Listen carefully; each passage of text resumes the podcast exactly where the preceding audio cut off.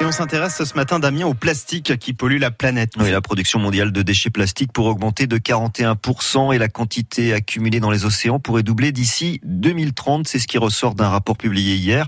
Alors comment lutter contre cette pollution plastique, Thierry Boulan?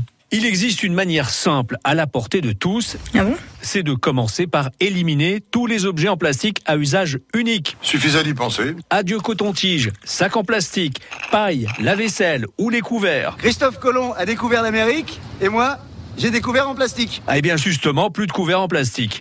Tout peut être remplacé par des objets en bois, en bambou, en tissu, en verre, en carton ou en inox. C'est classe ça. Des matières vraiment biodégradables ou très facilement recyclables.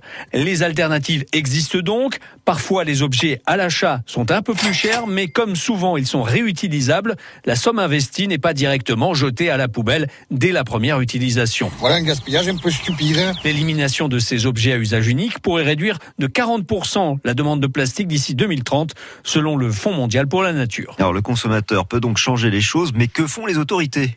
L'Union européenne a trouvé un accord en décembre dernier pour interdire une dizaine de produits à usage unique d'ici 2021. La directive est en cours d'adoption. Voilà une bonne chose de faite. On y retrouve, par exemple, nos cotons-tiges, les touillettes ou encore les pailles. En France, on avait programmé cette suppression pour 2020, mais le Sénat a voté un amendement en janvier pour repousser cette interdiction d'un an. Prends ton temps, on n'est pas pressé. Sinon, certains pays européens ont lancé des initiatives qui fonctionnent bien, comme la Norvège, qui récupère 97% des bouteilles en plastique avec une méthode simple, la consigne.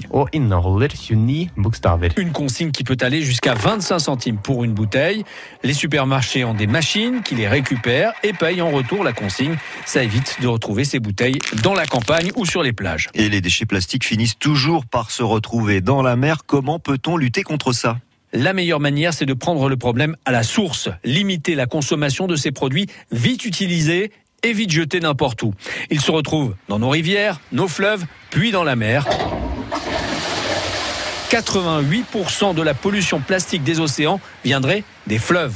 Un système de barrières flottantes pour retenir les déchets plastiques devrait être testé sur une rivière au nord de l'Italie dans les prochaines semaines. Mais d'autres initiatives visant à nettoyer carrément les océans sont aussi en cours. Le pourquoi du comment et le plastique, comment s'en débarrasser, c'est sur le site de France Bleu Auxerre. À retrouver. L'histoire des inventions qui ont marqué notre époque, c'est Capucine fait on n'arrête pas le progrès dans une minute. France Bleu